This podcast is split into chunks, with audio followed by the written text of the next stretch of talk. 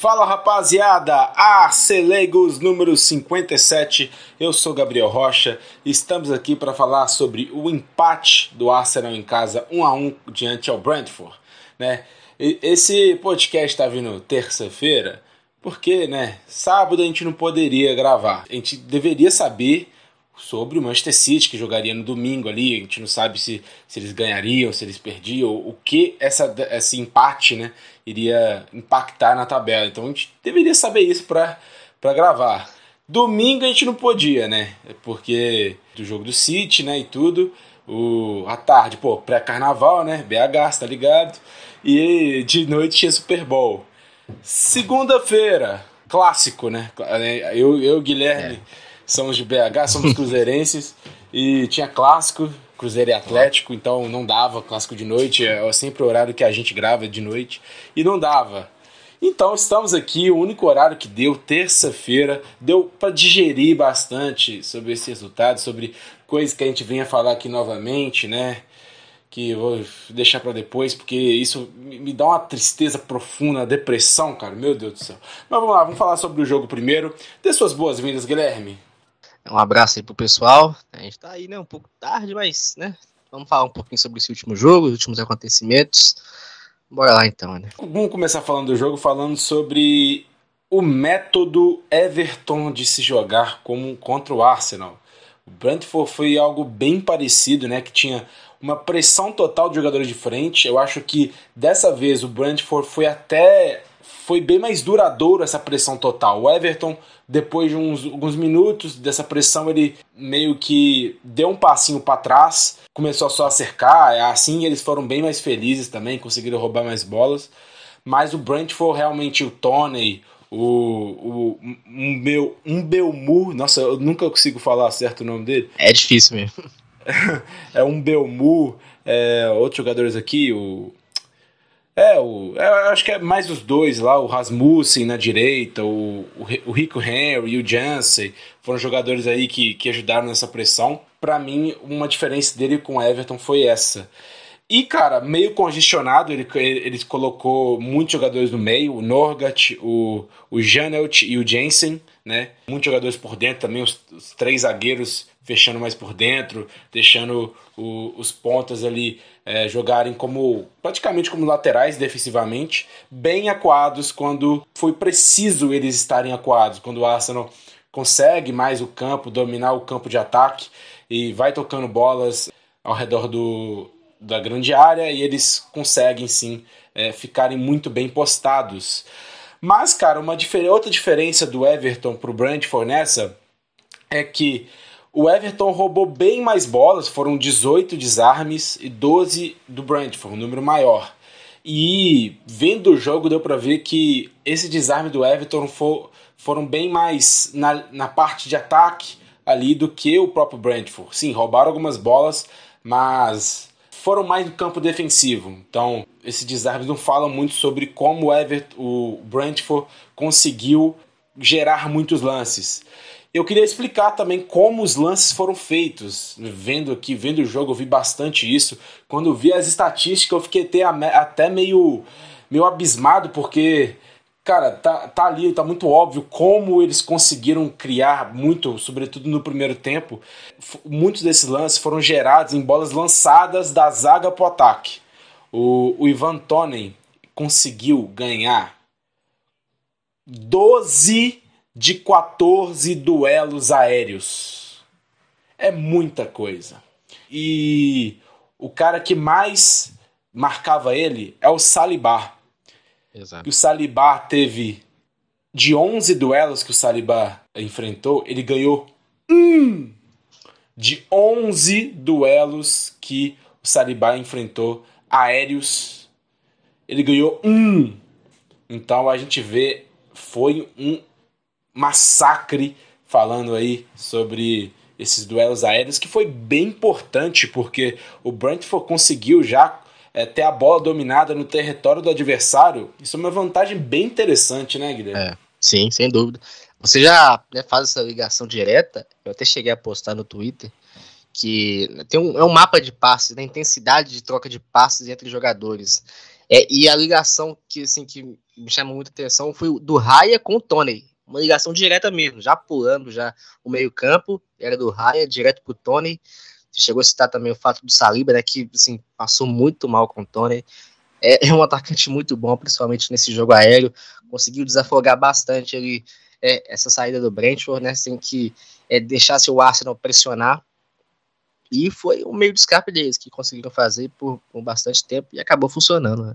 Sim, e, e, os dois atacantes, né, o Tony e o Mbeumu, são muito entrosados, cara, são muito bons jogadores. Eles fizeram, né, vou destacar duas boas jogadas no início do primeiro tempo, que foi aos cinco minutos o Tony pela direita deixa o Mbeumu na cara do gol, né? Eu acho que ele até foi de cabeça, mas ele foi muito mal. Porém, foi um, deixou ele realmente na cara do Ramsdale, ligeiramente ali desmarcado. Poderia ter feito uma finalização melhor. E aos 25 foi ao contrário, foi, foi o Boemu pelo lado esquerdo, né? não um jogador tão de finalização, é um jogador muito rápido, que consegue criar muito quando tem espaço, e ele conseguiu criar uma oportunidade clara. Né? Ele, ele toca para o Tony, talvez em outra oportunidade, se, talvez se mandar a mesma bola mais 10 vezes, ele marca as 10. Mas dessa vez ele não foi bem. É, ele, ele chuta, o gol todo aberto, ele chuta no travessão. Mas, cara, é, é aquilo. O Brentford conseguindo os espaços ali e atacando muito perigosamente. E o Arsenal só olhando, né? Não fazendo, não atacando e deixando o Brentford jogar bastante nesse início aí, né? Sim, sim. O Arsenal tinha mais a bola, tinha mais aquele domínio territorial, né? Que costuma falar bastante, mas quem realmente ameaçou, quem realmente ele é, conseguiu é, alfinetar muito foi, foi o Brentford. Né, conseguindo chegar muito com um jogo mais vertical, utilizando muitos jogadores de frente, e quando chegou, costumou levar perigo. E o Arsenal até depois de algum tempo conseguiu criar algumas oportunidades. Adivinha com quem, né? Adivinha com quem? Bukayo Saka, né? Obviamente é, é o jogador aí que, que é nossa válvula de escape, não tem jeito. E ele foi bem para cima do, do, do ala esquerda, Rick Henry. Ele é um, é um jogador rápido também, o Henry. Mas o Saka, pô, é um jogador que, que se não é o melhor dessa liga, é, tá em top 3, no mínimo. Então ele foi muito bem, com um milésimo de espaço que eles davam, ele conseguia criar bastante. Vi que ele teve mais espaço do que ele teve contra o Everton. O Everton fez uma marcação melhor no Saka do que o Brentford. E teve uma jogada que para mim foi a, a, o melhor lance do primeiro tempo, onde o Saka ele recebe, se vê no mano a mano com o Henry, só que ele passa, faz o toque e me voe, né? Passa pro Odegar, que de primeira toca muito bem, foi até debaixo das pernas de um outro defensor, e o Saka já corre, já consegue se desvencilhar do, do Henry e vai frente a frente com Raya, mas hum, frente a frente com Raya, porém ele, ele chega a outros jogadores, outros defensores que fazem alguma pressão, tanto o Henry atrás dele, tanto zagueiros, né, fazendo uma pressão mais por frente. E o Saka consegue uma finalização, acho que até meio de biquinho, e o foi em cima do Raya. Então, grande lance o, do Saka. Teve outros lances também, todos pelo lado direito, né? Outros lances que até foi o Ben White avançando mais e cruzando essa bola dentro da área. Então, o lado direito aí foi o lado que mais criou tanto no primeiro tempo, tanto no jogo todo, né? Sim, sim, foi é, bem pontuado, inclusive, né? É, eu achei esse jogo também do Saka que ficou menos fixo na direita. A gente tá acostumado a ver mais ali, rente ali na lateral, mas. Eu vi o Martinelli assim também, né? O Martinelli, sim. ele né, não teve um jogo bom, porém, ele tava. A gente não vê o Martinelli indo para a área, indo pela, pela direita, e ele, a gente vê ele mais fixo na esquerda. Nessa aí, ele foi bem mais liberado, tanto que eh, no lance que eu falei, foi um, um cruzamento do White, que aí a bola sobra e o Martinelli tá ali no meio do campo e chuta para fora, né? Um chute até meio perigoso, mas é, é, aquilo, não é um jogador que tá muito pela, não foi muito pela esquerda, é um jogador que estava mais por dentro, estava mais até, via até ele na direita às vezes, né? Então sim, sim. foi bem diferente esse, é, esse posicionamento aí. Né? É verdade. É, acho que é uma questão de ajuste também, né? Acho que o jogo do Everton deve ter é, ativado aí esse gatilho para o Arteta e a comissão fazer um pouco dessa, dessas mudanças, porque a gente viu o Saka caindo muito mais por dentro e um Odegar que teve uma posição bem mais lateralizada. A gente via ele caindo muito pela direita. Muito uhum. pela direita, é, se associando muito aí com o Saka, com o Ben White também, que teve um papel aí também muito importante também nessa elaboração das jogadas. Então foi algo bem diferente em relação aos jogos anteriores, né? A gente já viu o Saka trabalhando é, mais por dentro na seleção inglesa, mas no Arsenal a gente não vê tanto assim. É porque é uma questão de, de você acaba ali conflitando é, setores com, com o Odegar, né, com, com o Chaka, que cai muito por dentro, com o próprio Zinchenko, com o Partey, que avança muito, chega muito também. Então é algo que a gente viu diferente no, nos jogos anteriores. E esses ajustes são, para mim, algo claro, que, que o Arsenal realmente é bom no que faz, obviamente, mas, cara, enquanto você vai jogando, jogando, jogando, dá mais material pro, pros outros times estudarem, né, o, como que vai é, acabar, como que vai emular né, esse sistema tático do time. Precisa fazer ajuste, precisa fazer uma mudancinha ou outra, porque todo mundo hoje sabe como o Arsenal joga. Todo mundo sabe as posições de jogadores, todo mundo sabe como eles jogam. É difícil de marcar? É. Mas precisa fazer alguma coisa ou outra, porque nesses dois jogos, principalmente, o, o Arsenal está abaixo. Eu acho muito. tá muito engessado, tá muito robótico quando não dá para fazer aquilo que tá fazendo, que deu muito certo na temporada inteira, parece que não tem algo. Não tem uma, uma outra coisa pra fazer. Não tem, né? Falando mais tático, falando mais uhum. coletivo uhum. do é. que, né? Obviamente, o individual. Tem muitos jogadores bons no mano a mano, individualmente pode fazer uma jogada ou outra, mas coletivamente, o Arsenal, nesses dois jogos, onde a primeira opção não tá dando certo, não tá tendo um, algo para responder a marcação. Eu acho que isso explica muito porque o Arsenal não tá bem atacando nesses jogos para cá. É, uma coisa também que tinha reparado aqui, só para finalizar, como a troca de passes antes fluía com mais naturalidade. Né? Você Sim. hoje, você vê o Arsenal tentando fazer uma tabela, um, dois ali, ela, ou normalmente o passe vai muito mais forte, a bola acaba batendo e voltando, aí o time vai ter que remar, começar tudo de novo e acaba Sim. perdendo mais tempo, fica um, um, pouco mais nervoso. E é algo que a gente viu bastante também, né? Os jogadores se precipitando, tentando finalizar a jogada mais rápido. É algo que a gente tem que ficar esperto quanto a isso. Tá sim, tá, tá desconexo, tá, tá, parece que a confiança não está sendo a mesma. É claro, os times estão mudando muito contra a gente, mas não é não é algo que a gente não tinha visto antes, não é algo que a gente não podia prever, né? O time, uhum. o time é um dos melhores ataques, é o melhor time dentro do campeonato, precisa de uma resposta urgente, né? Falando, eu acho que especialmente contra times que vão vão vir contra o Arsenal e vão vir fechados mesmo. Não vai ser contra o City, né? É, no próximo jogo, mas nos, a gente vai ter uma sequência de jogos contra times médios de, né, do, do meio da tabela para baixo e a gente vai precisar saber jogar contra esses times para conseguir é, ter uma sequência boa até o final do campeonato. Então, há de ver isso aí.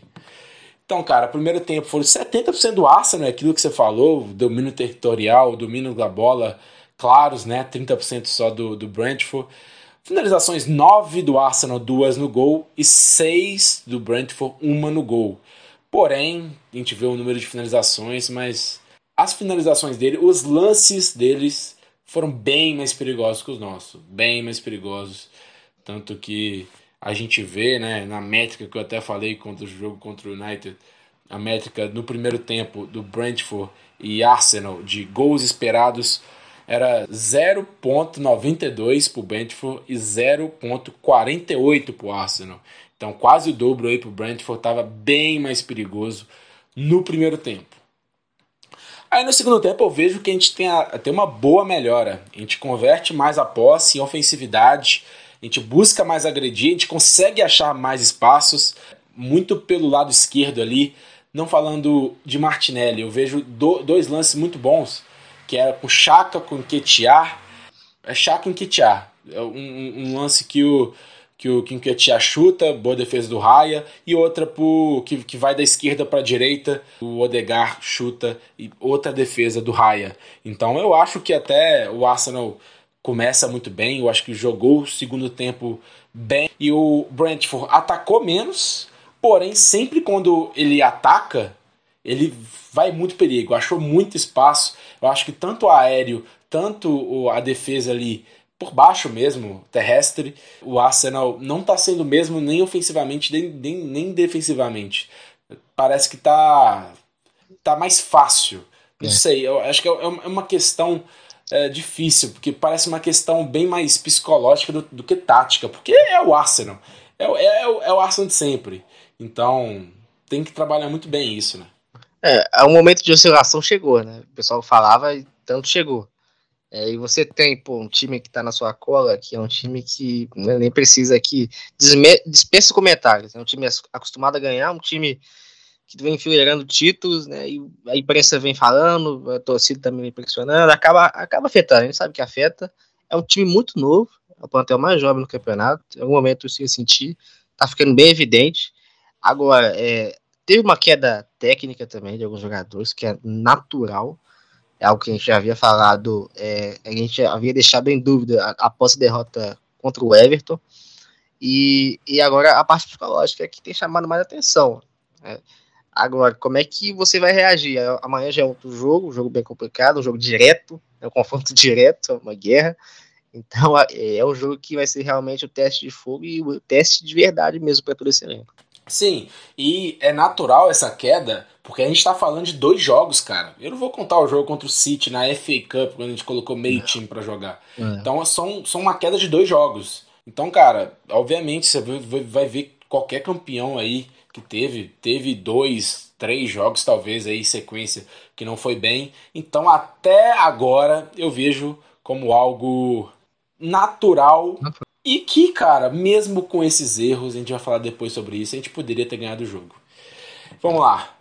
Aos 62 minutos, depois de uma partida, outra partida, né? Apagada do Martinelli, né? A gente falou de uma outra função que ele teve, ele saiu mais. Porém, cara, não tá sendo o mesmo Martinelli. Eu acho que isso vem interferindo bastante sobre o, o como o time todo tá jogando, ter mais uma válvula de escape, ter mais um jogador aí que vai criar por si nas beiradas, hum, é, ter mais um, né? Porque o Saka continua jogando muito bem. É totalmente diferente, cara. Totalmente diferente. Abre mais espaço para ele, para os outros jogadores. E isso não tá acontecendo. O Martinelli não tá conseguindo ganhar no mano a mano, não tá conseguindo fazer os cortes dele, não tá conseguindo ser o, o Martinelli ofensivo que finaliza bastante é, nesses, nesses dois jogos. Infelizmente, dois jogos não, a gente, desde o jogo contra o United a gente é, viu que ele não estava jogando bem.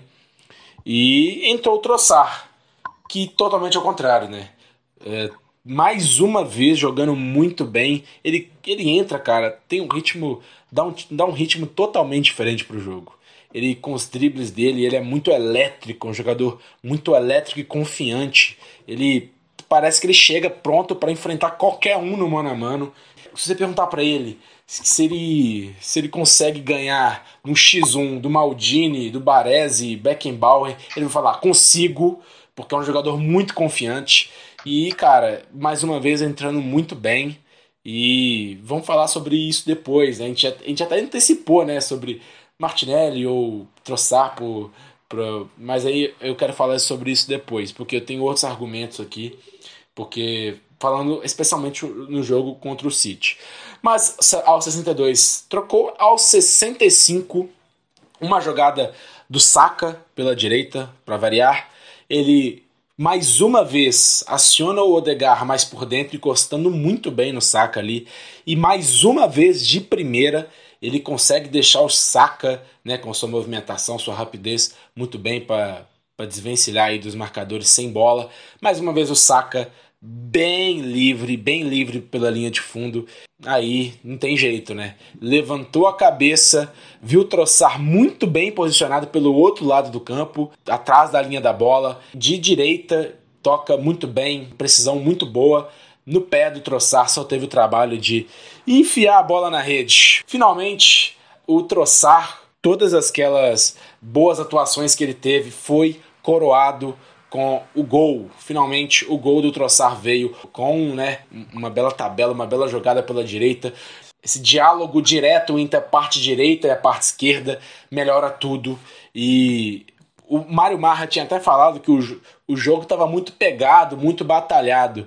E que na maioria desses jogos, quando alguém marca, né? Quando não é 0 a 0 quando alguém marca, é com algum lampejo individual, né? Alguma, alguma jogada onde ele dá um chute forte, uma jogada onde ele passa de 2, 3, mas não, dessa vez não. Foi um gol totalmente coletivo, né? Um gol é, onde, onde a gente vê um diálogo entre dois setores distintos, muito longe do outro, e, né? foi muito um gol muito muito legal, muito coletivo, que era para coroar uma possível vitória em casa depois de um de um jogo bem marromeno, né, Guilherme? Ótimo, ótimo, é. ótima, ótima tabela. É, ótima tabela. É, a gente tinha um antigamente, antigamente é uma palavra meio esquisita, mas vamos usar ela então nesse contexto. É, um lado esquerdo que era o mais forte, que criava bastante, que era mais Antigamente, parece que é cinco anos atrás, é tipo, mês atrás. E agora a gente tem um lado direito que está sendo mais protagonista, né? A gente está vendo aí mais um lado mais associativo, um lado também mais criativo, mais construtor, tem sido mais agudo também, que de onde foi, é, que se onde originou o gol. É uma bela jogada ali coletiva. E o Aston buscando fundo, o, o saca muito bem também no corpo, né? Você consegue ganhar uma disputa que a princípio eu achei que seria marcada falta, né? Porque com o VAR agora você é, pode ficar com o pé atrás. E o Trossard muito bem, atacando o segundo pau. É um jogador que, também que tem essa chegada também, que a gente gosta bastante, que já havia tentado bastante, que finaliza muito. É um jogador muito agudo, que já conseguiu passar do primeiro, já busca finalização, já busca um passe, já busca sempre ser o mais objetivo possível na jogada. Foi premiado com um gol, que já havia sendo é, bastante tentado e conseguiu, conseguiu e chegou bem aí, conseguindo chapar a bola de esquerda, que olhando depois acha que vai ter uma finalização um pouco esquisita. É, eu acho que até tinha, ele, ele ia errar, cara, quando eu vi ele. É, você olha assim, uma finalização um pouco esquisita, que ele virou muito pé para chutar, mas felizmente ele deu certo, ele chegou muito bem, um jogador também que sabe muito bem atacar o espaço, sabe se posicionar, conhece a área também, né, um, é um atacante aí que, de bom valor que o Arsenal conseguiu agregar para o seu elenco. O gol do Arsenal foi aos 65 minutos. E aos 73, depois de uma falta cobrada pelo Brentford pelo lado esquerdo deles, direito nosso, a bola vai, é uma jogada meio ensaiada, vai para o outro lado, o Tony estava lá para cruzar de novo. Os jogadores do Brentford dentro da área conseguem, conseguem ganhar três vezes na cabeçada. Eles cabecearam três vezes, conseguiram muitas delas com nenhum jogador do Arsenal sequer disputando essa bola. Né? Essa é uma crítica que eu venho a fazer. Você dentro da sua área, você não pode deixar que o adversário faça ações ali livres, ações tranquilas, onde não tem ninguém atrapalhando. E fez isso, ganhou três vezes na cabeça, até sobrar para o Norgat no lado esquerdo, que aí toca para o Tony fazer o gol. Ok, essa é a crítica que eu tenho para fazer o time, obviamente. Um gol aí não, não, não vem do nada. Mas, cara. Bizarro, cara. Bizarro, cara. Às vezes, às vezes desanima, cara. Desanima às vezes, porque muita gente vê, a, talvez a torcida do Arsenal, reclamando muito sobre VAR, sobre arbitragem. E fala que não, isso é teoria da conspiração, não sei. Mas, cara, não é a primeira vez que o filho é da puta. Não, não sei se eu devo. Não sei se eu devo falar somente do individual. E falar, posso falar também do coletivo, que a arbitragem da Premier League é um lixo. Mas o Lee Mason, de novo, de novo, né? Ele foi o mesmo cara que, que deu aquela falta, a, falta inexistente do, do, no Odegar no, pra cima ali, no, no gol do Martinelli contra o United. E não é nem que foi inexistente, é porque o VAR não era para ter sido acionado naquela. E aí, um impedimento onde, a olho nu, você, ok, olho nu você não, talvez não consiga, eram muitos jogadores ali, mas obviamente o Norga tá com o tronco na frente. E não é nem que eles viram e erraram as linhas, eles não viram, eles não checaram. Eu vou coringar, Guilherme. Eu vou Coringa. Ah, não, é, a justificativa é que te deixa realmente puto da vida. Seria melhor não falar nada, cara. Não fala nada, fica em silêncio que é melhor. Porque a justificativa foi terrível, cara. Aquilo ali não. É até difícil você falar. é difícil encontrar as palavras certas aqui. Esqueceram de traçar as linhas. Isso não existe. É melhor ter ficado calado. calado, que é melhor, mano. É, Ele tá ali só pra aquilo, cara. Ele tá é. ali só pra ir, meu Deus. Não, e é um procedimento padrão. É padrão. Todo quando, quando a Renata Ruel, na transmissão, falou que ele tinha esquecido, eu falei, ah, não, não, não. Eu, eu mesmo não acreditei. Eu não acreditei falando, ah, ah eles, eles viram sim, eles só não mostraram. Pô, não é possível. Esse nível de amadorismo não é possível. Mas aí a gente vê toda a justificativa após o jogo e é realmente foi isso que aconteceu. Ah, é, difícil demais. Depois que eu tava tranquilo, eu falei, ah, o gol foi, foi bem anulado e tal. Ah, aí depois eu fui ver a justificativa, o pessoal falando, e eu falei, ah, não, deixa pra lá. Senão eu vou ficar ainda mais nervoso e estragar meu sábado aqui, então eu deixei pô, pra lá, mas... Pô, estragou, estragou meu fim de semana, estragou tudo, cara.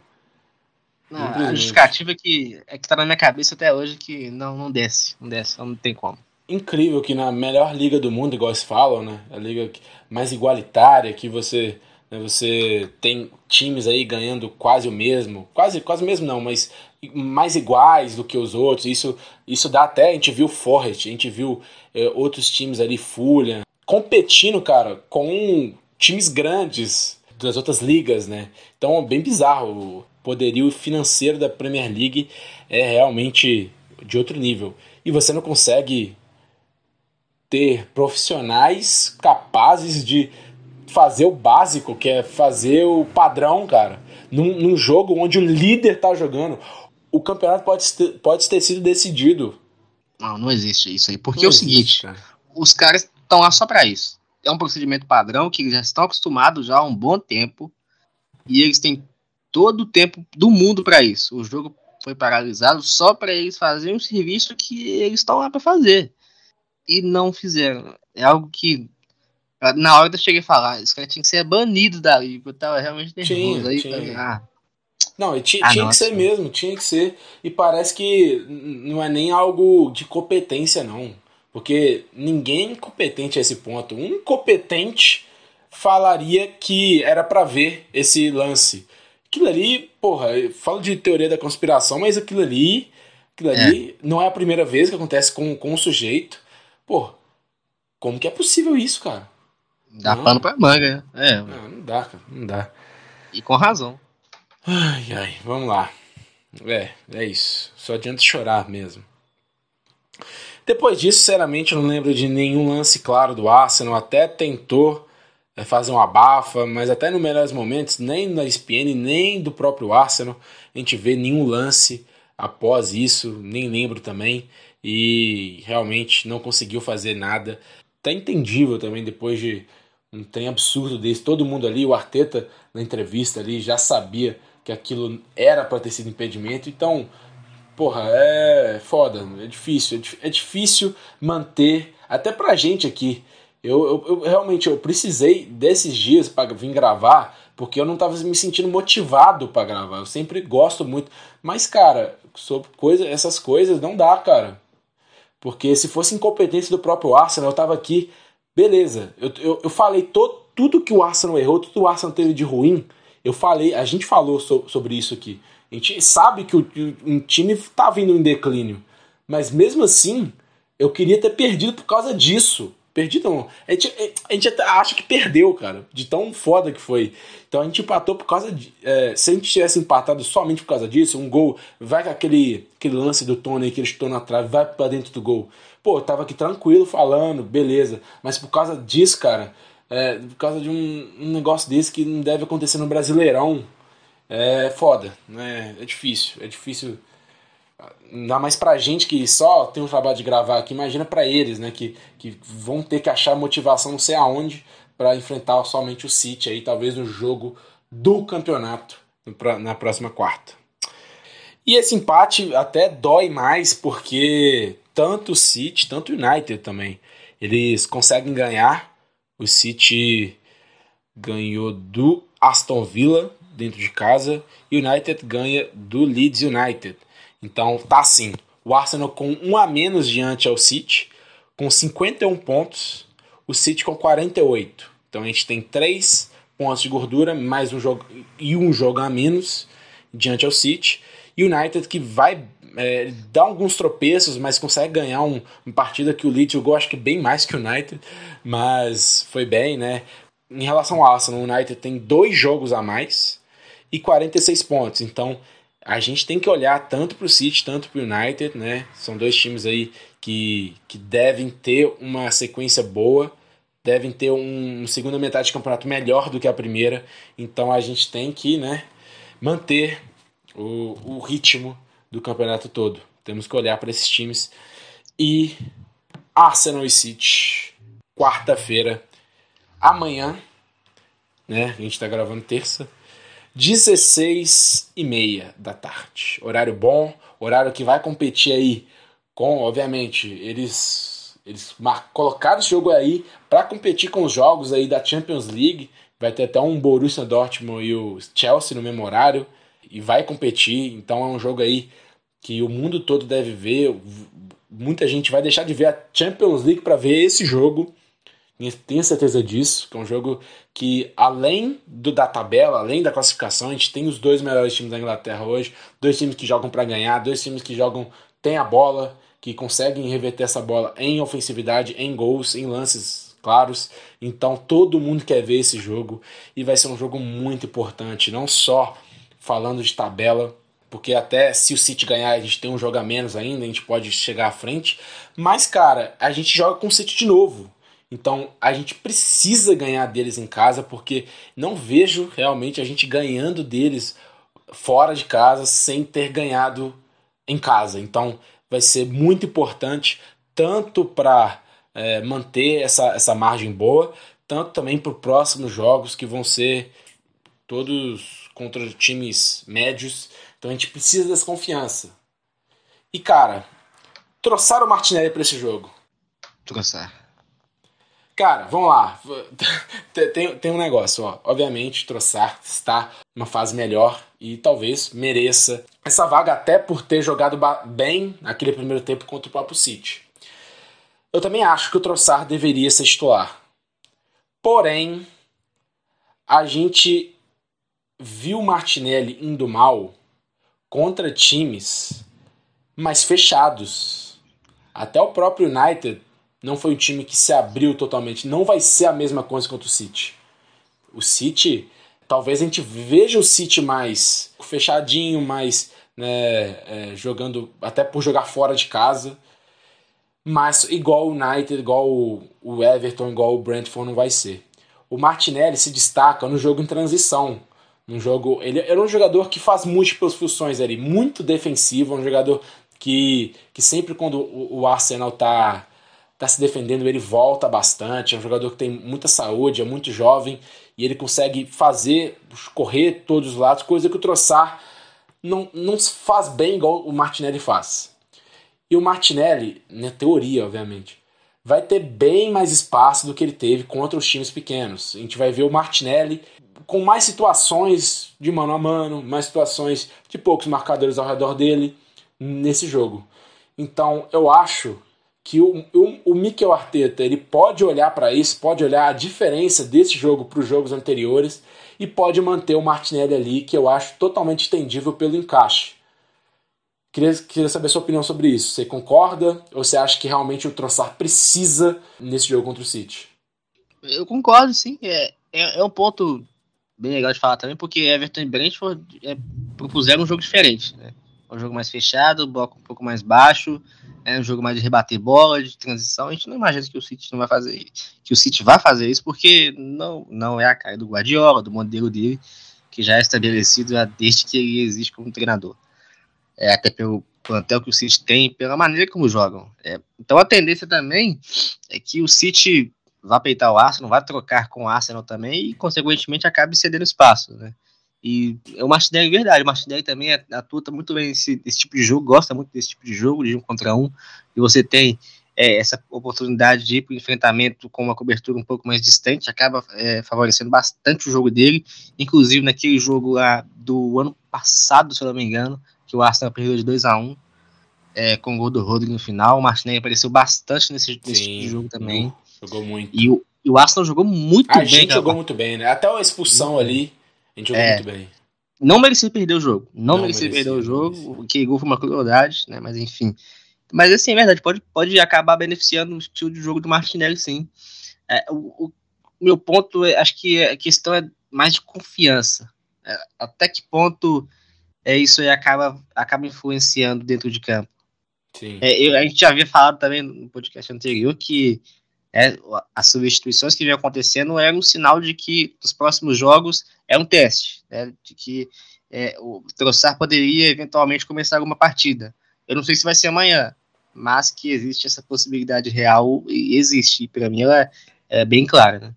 É, uma hora vai acontecer, ou sendo efetivamente, ou sendo para descansar o próprio Martinelli.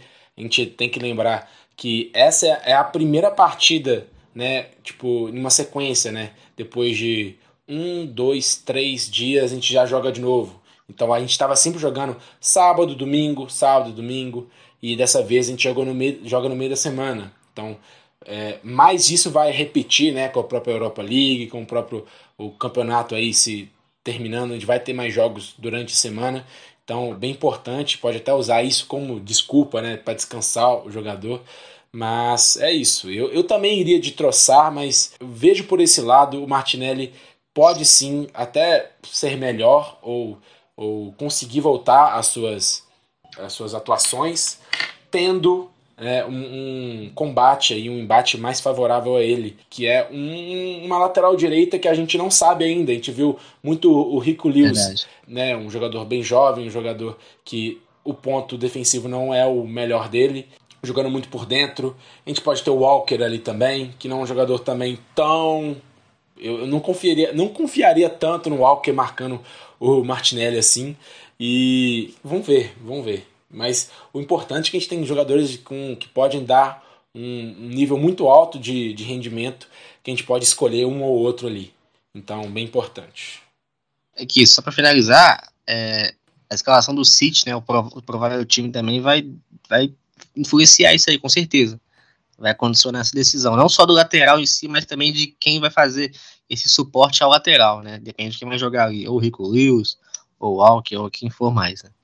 E é isso. A gente tem que lembrar também que mesmo o Arsenal vindo até de, de, de dois tropeços, a gente tem que lembrar que a gente é melhor hoje, é melhor na liga, é melhor na temporada que o City. Isso aí para mim é inegável.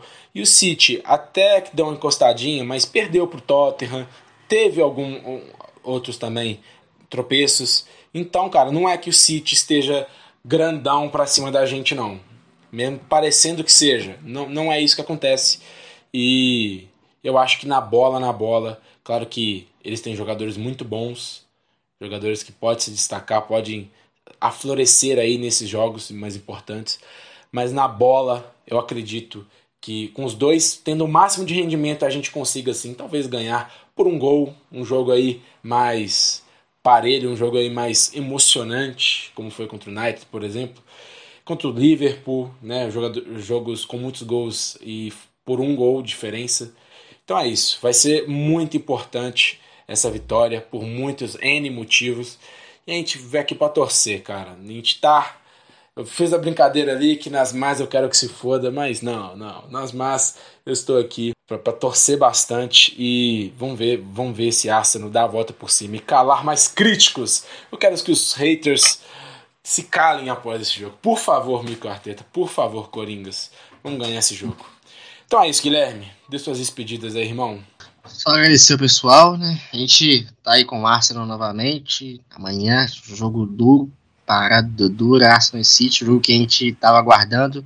Não naquele momento tão especial que a gente queria que o Arsenal chegasse lá é, bem afiado, mas é o que tem.